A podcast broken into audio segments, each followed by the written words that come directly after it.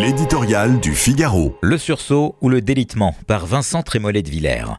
Pour commencer, il faudrait changer de ton, abandonner ce je ne sais quoi de supérieur, cette condescendance qui aura fait tant de mal au macronisme, le pouvoir assèchement perdu, et le président, la première ministre, le ministre de l'Intérieur continuent d'afficher la morgue des jours de triomphe, comme s'ils incarnaient définitivement la raison et leurs oppositions la folie. Cette dialectique crispe tout le monde et mène tout droit à la révolte démocratique.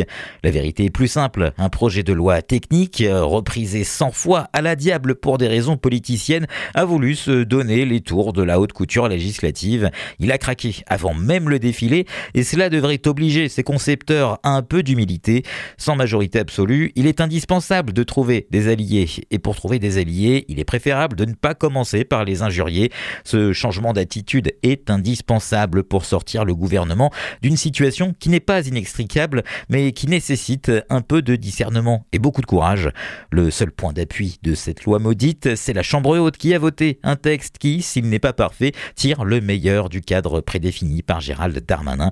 Si le gouvernement décide de l'approuver, il peut espérer s'attacher l'aide des républicains et désarmer l'hostilité du Rassemblement national.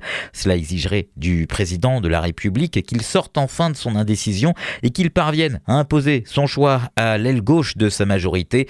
La ligne claire lui donnerait un soutien franc et large de l'opinion qui est favorable au durcissement de la politique migratoire mais il n'accorde, contrairement à ce qu'affirme le gouvernement, qu'un intérêt distant au projet de loi actuel. Selon notre sondage Odoxa du mois de novembre, 53% des Français ne se prononcent pas sur le texte.